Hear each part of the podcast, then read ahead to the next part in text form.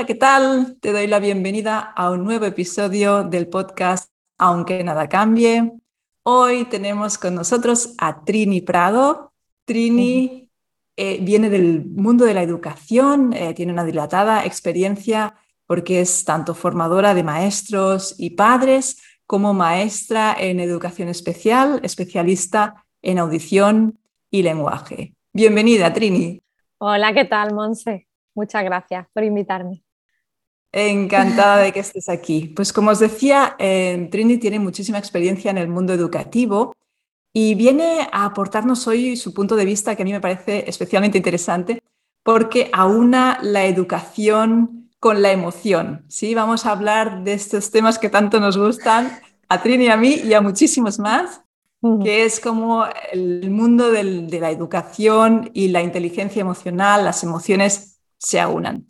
Por tanto, Trini, si te parece, empezamos un poco por el principio. Sí, em, yo sé que eres, pues eso, maestra de, educación especial. Y lo primero que quería preguntarte es, ¿cuándo, no sé si me puedes decir una fecha exacta, pero cuándo y cómo te diste cuenta que el tema de las emociones era mucho más importante, a lo mejor, no lo sé, que te habían explicado o cómo interfería en los aprendizajes, porque esto yo no sé si en la carrera realmente os prepararon para ello o es algo que tú te encuentras ahí luego en el aula y dices, madre mía, esto me supera un poco, no lo sé, pues, cuéntanos. Mira, eh, que las emociones eran, fueran tan importantes para el aprendizaje, eh, me fui dando cuenta, mm, bueno, desde que empecé a trabajar, eh, iba notando que efectivamente cuando un niño venía cruzado, ya podías tú hacer eh, ser la, más motivadora del mundo, que, que, no iba a conseguir apenas producto de esa clase si el niño venía de mal humor o venía con un disgusto, con un conflicto que estuviera arrastrando del recreo, lo que sea, ¿no? Pero es que, claro, mm, eh, a mí, o sea, que esto eh, hace muchísimos años en la carrera, a mí no me habían contado nada de, esto. A mí me, se esforzaron muchísimo, además, no solo en la primera que hice, sino en la segunda y la tercera que me matriculé, que en modificación de conducta, que está fantástico, pero dura un cuartito de hora más o menos. Eh, los efectos, al final la modificación de conducta lo que viene a decirte es que es que, o sea, lo que viene, vienes a querer con la modificación de conducta, tal y como te la presentan cuando te formas, es, em, es cómo hacer para que los niños te hagan caso. ¿Qué pasa? Que ahí estamos dejando fuera una parte súper importante, que son las emociones que ya te digo, que como haya una, haya un conflicto que, o sea, venga de, el niño venga a clase después de que le han pegado una bronca en otro lado, no sé cuánto, lo que sea, ¿no? Que sea a lo mejor más desagradable o que venga súper emocionado con alguna sorpresa que se haya llevado, pues va a ser difícil que ahí pueda prestar atención y pueda estar a lo mejor a lo que tú tienes planeado. El gran, digamos, como el más claro momento en el que abrí los ojos fue hace unos 12 años, eh, cuando yo misma me di cuenta del proceso interno mío. ¿sabes? Había estado en grupos de autoconocimiento, de crecimiento personal, muchos años, pero hasta que no me vi en, crisis total y, y, aprendí algunas técnicas con las que de verdad avancé muchísimo más, eh, no me di cuenta que yo abría un poco más los ojos, bueno, abrí un poco más los ojos, no es que ya los abrí, ya no los podía cerrar. Eh, al ver cómo venían, que cómo venían esos, los niños, eh, era, era lo primero que me tenía que fijar y de lo primero que me tenía que ocupar antes de intentar conseguir ningún otro objetivo. Curioso, ¿eh? O sea, de, pensar que no era demasiado importante, o sea, seguramente ya, ya se podía intuir pero ver que es la base casi de todo, ¿no? Sí, sí, es que o, tienes, o tienes una... Es como eh, eh, estar en un... estar sembrando en una cosa que está fértil o no, ¿sabes? Una tierra fértil o no.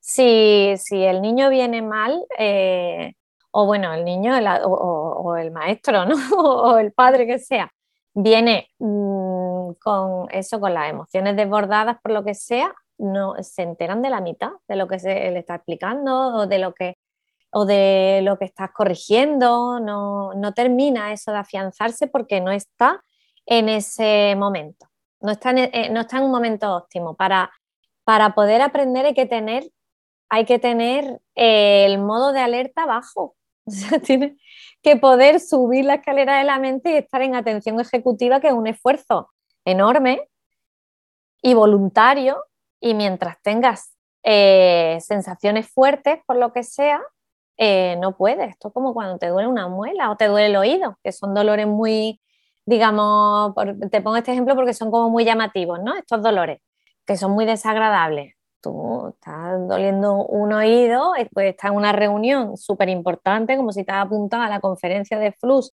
que más te gusta del mundo, que tú ese día vas a recoger la mitad, la mitad o menos. Según tu experiencia, ya sé que esto es un poco subjetivo, ¿eh? pero ¿has detectado emociones que interfieran más? O sea, emociones, me refiero a emociones incómodas. O no sé, a lo mejor como decías lo de sorpresa, emociones que por lo que sea, pues sea el miedo, sea la rabia, que interfieran todavía más en el aprendizaje, que digas, esta todavía noto más, que más efecto les hace y que ya no me deja, que no, no les puedo enseñar nada cuando están Ahí así. Va. Sí, que me tengo que parar que tengo que parar y hacer algo con eso porque si no, ya está, es que voy a echar el rato por alto, ¿no? para mí sí, claramente la rabia y la ira son, como, como interfieren en el sentido de que las sensaciones que provocas son fuertes, es como que te invade el cuerpo te invade el cuerpo y te invade los pensamientos, o sea, va de abajo arriba y, está invadiendo los pensamientos también en forma de rumia y de ganas de venganza y de, maneras, de maneras de devolver el daño y cosas de esas, o, la fantasía de y yo, y yo le hubiera dicho no sé qué, yo le hubiera dicho no sé cuánto, ¿no? Cuando tienen un conflicto gordo em, en la convivencia, pues eso suele interferir bastante. La tristeza parece más sutil, pero también interfiere, lo que pasa que es como menos, menos llamativa. Y luego interfiere mucho, no sé, yo tenía a lo mejor ya cuando estaba en secundaria, que tenía alguno que venía enamoradísimo y no es que trabajo le costaba también. Entonces, o no sé, o que le, había, le acababan de dar, me acuerdo también que le eh, dieron una sorpresa aún una vez justo antes de que yo lo llamara, no sé cuánto, habían celebrado, eh, bueno, le había tocado una cosa ¿no? que deseaba mucho y, venía como en la nube, no, no estaba para ponerme ahora a corregirle síntomas disléxicos ni nada de eso. O sea, que por tanto podríamos decir que sean emociones intensas, no tienen por qué ser emociones más incómodas, ¿no? Porque algunas de ellas son guay, algunas son chulas. Sí, de acuerdo, muy bien. En el momento en que te invaden el cuerpo, bastante. Es lo que yo veo que claro, ya... se lo come todo, ¿no? Que, domina todo. Sí, sí, sí. Claro, claro, Y Trini, yo sé que tú eres eh, especialista o así como que tienes muchos conocimientos en el tema de la neurociencia, que a mí es un tema que, realmente me apasiona. ¿Podrías explicarnos un poco? Porque claro, yo creo que cuando escuchas la palabra neurociencia ya todos se nos ponen un poco los ojitos de a ver qué nos dice la neurociencia, ¿no? Eh, ¿Cómo lo utilizas tú en el aula y qué, te ha aportado así a, nivel de ayuda con los alumnos? Mira, me, ha aportado mucha comprensión de por qué pasan las cosas que pasan en una clase, ¿no? Por qué es tan difícil a veces mantener la atención, la atención del público, ¿no? Que llegamos los maestros, llegamos al aula y, y resulta que tenemos a uno que, se distrae con una cosa, con una mosca que pasa, al otro que mira muchísimo por la ventana, otro que los ruidos que ocurren fuera le, le enseguida le sacan y, se la curiosidad es más fuerte, ¿no? Pues cuando vas comprendiendo, vas sabiendo más de cómo funciona el cerebro, puedes ir em, dominando un poco más, ir cambiando un poco el ambiente para para, eh, para que mejore el rendimiento, para también, vamos, yo lo uso muchísimo, lo que sé de, cómo no funciona el cerebro y se lo explico a los niños para que ellos mismos se conozcan, ¿no? Asimismo, un ejemplo que, se me ocurre de como de, de, los motivos que tiene cada cerebro, ¿no? para hacer mm. una cosa u otra, ¿no? De una vez que había entrado a clase de un compañero que estaba estresadillo dando, enseñando, no me acuerdo si eran fracciones, era algo de matemática y los niños estaban como que les estaba costando mucho trabajo mantener la atención, eh, él tenía, lo interrumpían constantemente sin dejarlo avanzar, tal, y en esto que empezamos a ver un tornado, un tornado fuera, que venía por la montaña y venía un tornado, y es que se estaba viendo cómo se hacía grande, era chulísimo de ver, ¿no? Claro, todos los niños a la ventana, bueno, ahí, según lo que yo entendía, de esto, este, la orientación que tiene el cerebro hacia la novedad es tan fuerte que, ¿para qué? Va a luchar contra eso, únete al tornado. Pero claro, mi compañero que llevaba estresado, nivel bastante alto, em, durante un buen rato resultó que nada, decidió, no, pues cierro las persianas, no sé qué, y no, terminamos de ver cómo acababa el tornado, ¿no? Bueno, ya seguro desapareció por, por delante, no iba directo a nosotros, pero, pero claro, es que él también tiene su cerebro que funciona mm, de la misma manera que a todos, que cuando empieza una cosa la quiere terminar. Que es que el cerebro también tiene esa tendencia, empieza, empiezas una tarea y la quieres terminar. Esto de ponernos el cronómetro y, y parar Mm, sintiendo que no has acabado, es una cosa como, es como cuando montas en la bici y estás cogiendo mm, y vas cogiendo inercia y ya cada vez te está costando menos, ¿no? Ir con velocidad y cada vez más velocidad y cada vez... Quiero un poco más de velocidad y con poco esfuerzo vas. Pues el cerebro funciona igual, el de él estaba así, quería ya acabar de dar las fracciones o lo que estuviera dando, que no me acuerdo bien qué era, y nos perdimos el, desarrollo el desarrollo del tornado. Pero claro, es que ahí está el cerebro del profesor, el cerebro de cada niño y ya te digo, los estímulos que, aparecen fuera más los internos, los dolores, el cómo te influye para aprender eso, pues tener un dolor o tener unas emociones que te están resultando demasiado, mm, te están resultando invasivas, invasivas porque te invaden hasta los pensamientos también, ¿vale? Entonces es muy difícil deshacerse de eso y, sabiendo cómo funciona la estructura del cerebro, la verdad es que se va entendiendo bastantes cosas y vas pudiendo cambiar, cambiar y justificar eh, por qué vas a hacer este cambio u otro. Por ejemplo, hay colegios en los que se tiene una puerta entre las aulas, que para pasar de una aula a otra puedes pasar por medio sin salir al pasillo. Y me encuentro que hay coles donde no se respeta nada ese momento de concentración del compañero de al lado. Y entonces se usa esa puerta, los niños, obviamente, un, estímulo externo los va a hacer y novedoso, los va a hacer mirar porque para eso tenemos la curiosidad y ya te has cargado esa inercia que podían estar llevando, ¿no? Vaya.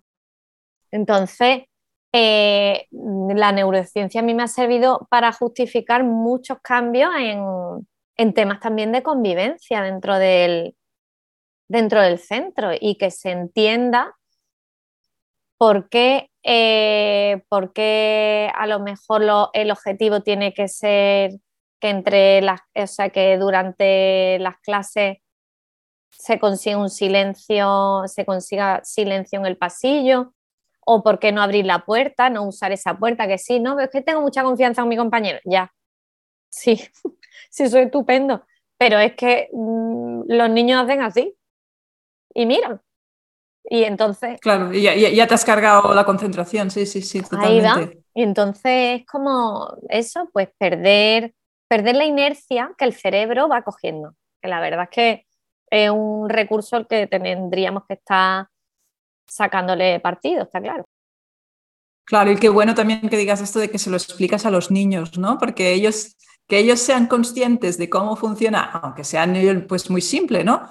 Pero cómo funciona su cerebro también les, les da mucha comprensión de qué pasa cuando se distraen o cuando, ¿no? De cualquier cosa que haga que no estén siendo los alumnos modélicos perfectos, ¿no? Porque no lo somos, ¿no? lo somos, pero no solo minutitos. No se puede, pero no se están dando cuenta que interrumpen y a lo mejor tienen un compañero con unas características, unas necesidades un poquito más peculiares, que realmente es que esa interrupción le es demasiado molesta, ¿no? Porque tiene a lo mejor una sensibilidad mayor. Y, bueno, está bien explicarlo, no en el sentido que tú estás molestando, eh, queriendo, por un lado, o sea, es, o sea, se saca, se descontextualiza eh, el que el niño es ruidoso o el niño es el que está todo el día interrumpiendo. mira, pasa, es que eh, le cuesta más trabajo frenar y mientras entrena o no entrena los frenos, pues estamos aquí ayudándolo entre todos, ¿no? Y luego al otro le cuesta muchísimo más trabajo volver a su atención y estar de buen humor para eh, con estas interrupciones y entre todos a ver qué podemos hacer. ¿Sabes? Que sea una cosa como de, mira, este cerebro funciona así, este cerebro funciona igual, prácticamente igual, pero a este le afecta más esto y a este otra cosa. Ya está aportando ya como las diferencias individuales que hay entre las personas, ¿no? Claro, pero dentro de que hay, de que hay unas cosas comunes que a todos nos molestan, además, o sea, que es que, que son temas de eso, pues de supervivencia, de interrupciones de la atención, porque se, por qué se dan esas interrupciones de la atención y que los niños vayan aprendiendo a, pues, es verdad que cuando vienen, eh, yo qué sé, a preguntar cuánto se quedan hoy al comedor, todos hacemos así y luego un rato vamos a observar qué pasa después de eso. Pues que el profesor tiene que decir, eh, venga, vamos, seguimos, ¿en qué estábamos? No sé qué, y tiene que volver a esto y que los niños se den cuenta de todos esos esfuerzos que están también haciendo los maestros. Porque claro, claro que sí, sí, sí. Y Trini, otro, otro tema que sé que también em, utilizas mucho, que es la disciplina positiva, que es otro tema que también cada vez se oye hablar más de, de esto. ¿Podrías explicarnos un poco en qué consiste y algún ejemplo así para que las personas que, no la, sobre todo los que no la conozcan, puedan entender lo, útil y, lo agradable que resulta trabajar de esta manera, ¿no? Mira, disciplina positiva es un método educativo, ¿vale?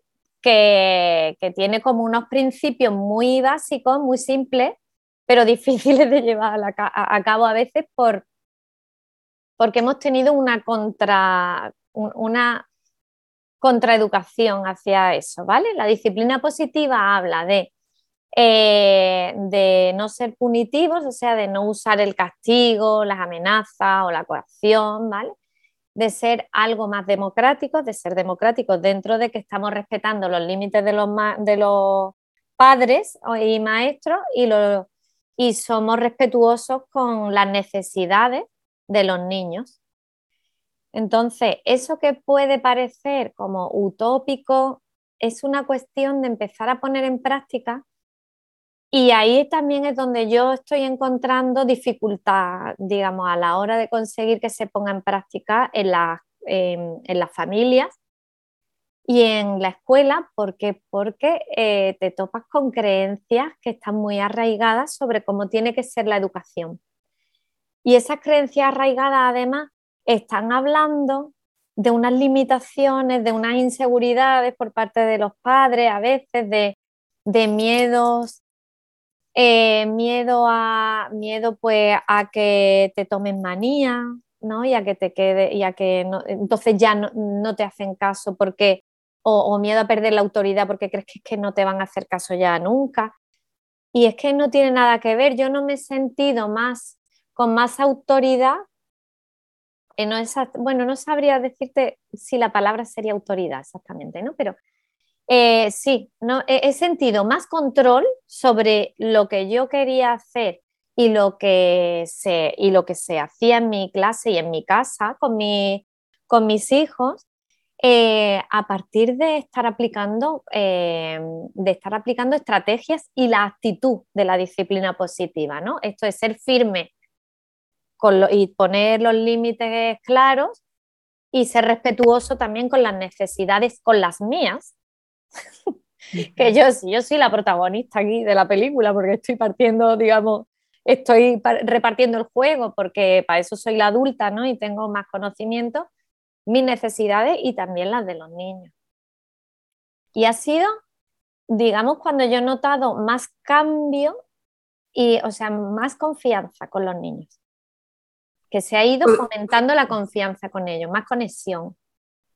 ¿Podrías ponernos algún ejemplo que digas, ya, sé que, tiene mucho, mucho de detrás, no se trata de decir, haces esto y ya funciona, no, porque tiene, pues como dices tú, un trabajo de creencias, etcétera. Pero algo así como muy práctico que, donde, donde se pueda ver reflejada una disciplina positiva. Mira, un ejemplo es cambiar la alabanza, ¿vale? Las alabanzas están como muy metidas en como el ser positivo y con los niños y en como darle autoestima, la autoestima es auto, no es lo que tú le das, la tienen ellos, ¿vale?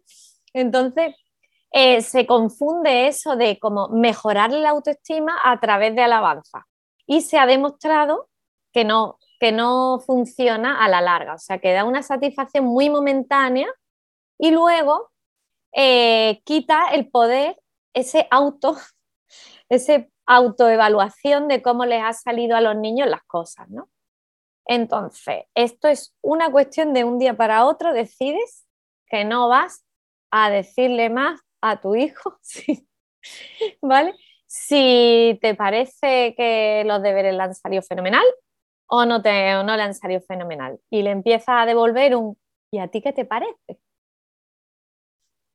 Y es como, no te puedo imaginar qué trabajo cuesta, porque es que tanto cuando ves una cosa muy bien hecha como, la ves muy, cuando, como cuando la ves muy mal hecha, dan ganas de opinar. Claro, claro. Eso, te tienes que morder la lengua y dejar de opinar. Y lanzar la pregunta para que se hagan autoevaluación. Esto en el colegio tuvo toda la gracia cuando lo empezamos a hacer, mis compañeras y yo, en el primer colegio donde empezamos a hacer estas cosas de disciplina positiva, porque es que, no, es que nos, nos mirábamos, venían los niños, claro, venían los niños y te enseñaban, señor, el dibujo preciosísimo, lo que sea. entonces, como estamos en modo esto lo vamos a cambiar, era, se le iba se le iba agotando el repertorio a la maestra de infantil que era muy graciosa en el colegio. Decía, se me acaba el repertorio de ¿y a ti qué te parece? Y dice, porque ya no me salen más preguntas y me dan ganas de decir, pero si está precioso. Y los niños se iban con cara de ¿y a mí qué me parece? Yo qué sé, ¿qué te parece a ti, maestra? Y ella, no, pero a ti qué te parece? Yo sí, estuvimos un tiempo hasta que los niños empezaron, es verdad, y lo mismo que aquí en mi casa, vamos, con, con los míos, que, que, cuando han estado con la letra, cuando han estado, no, cuando están con la letra fatal, pues te digo, ¿y cuál de las letras te gusta a ti, de todas las que has hecho hoy, de este repertorio de letras, de, todas de, todas las, de todas las maneras posibles, cuál te gusta más? ¿Vale? Y se lo lanzo a él, ah, pues sí, esto me ha salido mejor. Bueno, pues ya. No sé qué puede hacer. Eso de dejárselo cuesta trabajo, ¿eh? porque dan unas ganas de opinar terribles. Pero no, no ayudamos, no ayudamos dando la opinión de todos. Claro. ¿Y has notado mejoras en ese sentido cuando ya los niños se acostumbran a que los trates de esta manera? ¿Has notado diferencias, entiendo, verdad? He notado, eh, vamos, muchísimas diferencias y además como que se han, han dejado de pelearse, han dejado de pelearse mis hijos conmigo y mis alumnos conmigo. O sea, yo digo, ah, bueno, a ti te parece que está bien, pues entonces ya está. Y están a veces buscando un poco el que le, el, a ver qué pasa cuando te están enseñando algo que ellos sí saben que no, que no es su mejor versión, ¿no? Pero entonces los deja y cada vez les estás dando más poder a ellos sobre cambiarlo. Que es la, que es la idea, ¿no? Que ellos quieran mejorar. Hay veces que no quieren mejorar en algunas cosas, eso también pasa. Y, ahí está el trabajo personal del padre y de los maestros para aguantarnos un poquito o para decidir si eso es una lucha a la que te quieres meter o no. Claro, porque estás como fomentando el autoconocimiento, de alguna manera, el conocimiento externo, ¿no? Y hablando de autoconocimiento, yo te escucho a ti una frase que a mí me encanta ah. de San Agustín que es el conócete, acéptate, supérate, que tan interesante me parece porque en tan pocas palabras, cómo se puede en tres palabras resumir casi una vida, ¿no? De alguna manera. Totalmente. Eh, esta frase para mí es maravillosa. Entonces, ¿qué papel crees que juega? Que entiendo que, desde tu punto de vista debe ser como el mío, que es muy importante. ¿Qué papel crees que juega el autoconocimiento a la hora de, aprender? Y bueno, ya no solo de aprender, sino de vivir, ¿no? De alguna manera. Es que en, la, en cuanto te empiezas a conocer más, empiezas a ver más repertorio fuera de ti mismo, ¿no? También empiezas a observar fuera lo que pasa, empiezas, eh, te vas conociendo tus mecanismos, tus limitaciones, el por qué a mí me cuesta tanto trabajo, por ejemplo, eh, el ejemplo de antes de no dar mi opinión, ¿por qué me cuesta tanto trabajo no decirle al niño, mira, eso está fatal, y empieza otra vez, ¿no? Y es quizá, pues, por mis ganas de controlar, de que les salga bien, me, gustaría que les fuera bien a todos mis alumnos, a, mis hijos, me gustaría que les saliera todo perfecto, pues eso es mío. A lo mejor, eh, incluso como maestra y como formadora, digo, he tenido que revisarme yo el por qué espero tanto. Y es que me cuesta mucho trabajo ver que las personas se equivocan en cosas que digo, si yo le puedo ayudar, ¿cómo puedo? Y estoy ansiosa y no, y, no estoy siendo paciente con, a lo mejor con, los con, con los procesos de, los demás, ¿no? Y eso me ha llegado, el no, el no ser tan el no ser tan impaciente, eso me ha llegado conociéndome y aceptando que soy así. Y a partir de eso digo, bueno, pues ahora pues voy a dejar de presionar por este lado porque es que Mm, quizá no sea el momento, no tiene que ser todo como yo lo estoy pensando, ¿vale? Una vez que te conoces, empiezas a ponerte en el lugar del otro. Cuando te empiezas a poner en el lugar del otro, empieza a fluir muchísimo más las relaciones con tus compañeros, con, con tus alumnos, con tus hijos, por supuesto, es con la pareja con la que estás educando, con tu marido, con la pareja eh, que te acompaña en la educación empieza a entender los motivos de los demás porque empieza a entender los tuyos. Es que nosotros los adultos estamos acompañando cuando somos padres o somos profesores, estamos acompañando a personas que no se conocen nada, de nada, que están ahí y tienen unas sensaciones, tienen unas emociones, tienen, van diciendo cosas, pero no se conocen nada. Para guiarlos, lo suyo es que tú, tú estés, eh, estés enterado de cómo esté entera de cómo funciona, de cómo funcionamos, de, las cosas que nos pasan, de que mis motivos pueden no ser los mismos que los tuyos y el resultado ser el mismo, ¿no? Claro, y, y entiendo que esto que trabajas con los niños en las formaciones de maestros y padres también debe salir mucho, ¿no? O sea, que estas estrategias que trabajas con los pequeños, de alguna manera muchas veces los adultos no se conocen y les pueden servir para ellos. No sé si tanto, o sea, no sé hasta qué punto más para trabajarlo con sus alumnos o sus hijos o para ellos mismos, ¿no? Es que, es que yo lo veo para ellos mismos. Es que cuando uno se mejora, o sea, cuando uno se conoce más a sí mismo, ya es muchísimo más fácil que acompañen a los niños, que no, que no luchen contra el tornado, ¿sabes lo que te digo? ¿no? Como que, que no, que, que, vale, si yo tengo ganas de acabar esto, pero es que entiendo que esto es súper interesante, esto que está pasando, ¿vale? Y no te enfades tanto, no te, no te lo tomes de una forma tan personal. Entre los maestros también pasa que, que hay niños que, no, que nos cuesta muchísimo más trabajo lidiar con ellos y es que tienen, tienen, están enseñando una parte de ellos que nos chirría muchísimo por lo que sea, pero nos chirría a unos y a otros no. Y porque a, a, unos sí, a otros no, pues eso está en cada uno. Claro, claro, qué interesante. ¿Nos podría explicar un poquito em, la formación que haces tú para, adultos, en qué consiste? O sea, ¿qué, les puedes ofrecer? Pues mira, ahora mismo tengo una formación presencial para padres de seis horas en la que hacemos un recorrido por los temas que más le preocupen, ¿no? porque me, cuentan cuál es su dificultad de convivencia con sus hijos en su casa a la hora de educar y entonces ya elijo cuáles son las herramientas de disciplina positiva, por un lado, que le puedan venir bien, otras cosas de comunicación que no son exactamente de disciplina positiva, pero que por la experiencia de, tanto colegio y de tantos problemas de lenguaje y de, comunicación, pues ya tengo más dominado.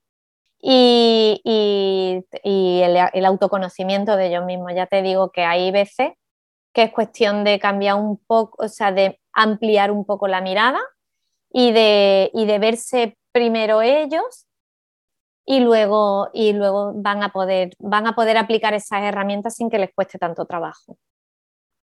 Qué bueno. ¿Y dónde, pueden encontrarlo em, si quieren contactar contigo y así? Sí, pues en triniprado.com. En triniprado.com, eh, ahí se suscriben a mi newsletter y, ya voy ofreciendo a través del correo pues esa formación otras dos que voy a sacar ya pronto.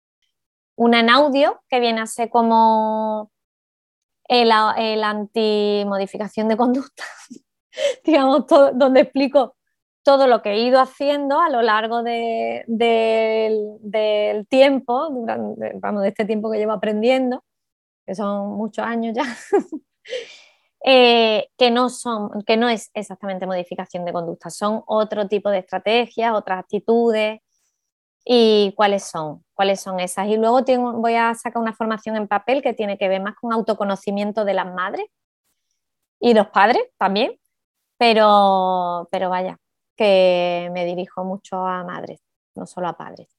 De momento eso y bueno, pues para los colegios me llaman a veces de los centros de profesorados para formaciones de convivencia, de temas de convivencia, a lo mejor en centros donde hay eh, casos de acoso escolar y, están un poco buscando ya medidas para poder ponerle freno o simplemente que quieran tener una, un, digamos, un camino que recorrido van a hacer en, su proyecto de convivencia o para el tema de la educación emocional de los niños, que es verdad que los profes de ahora cada vez están más concienciados en, dar una educación emocional al alumnado y hay veces que dicen, venga, ya, ya, ya saben, ya conocen los niños las emociones, ya eh, saben cómo se sienten, ya son capaces de reconocerlas en los demás, ya se le ocurren, eh, se le ocurren algunas soluciones, dicen, pero cuando están fatal, ¿qué hacemos? y ahí es donde yo le formo.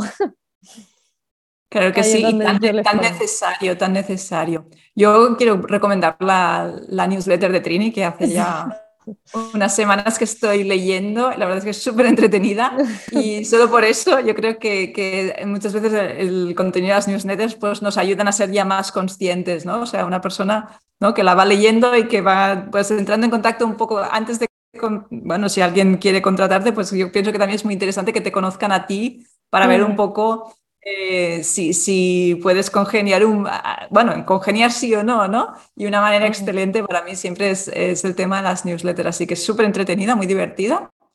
y, solo por eso pues ya, ya, la recomiendo.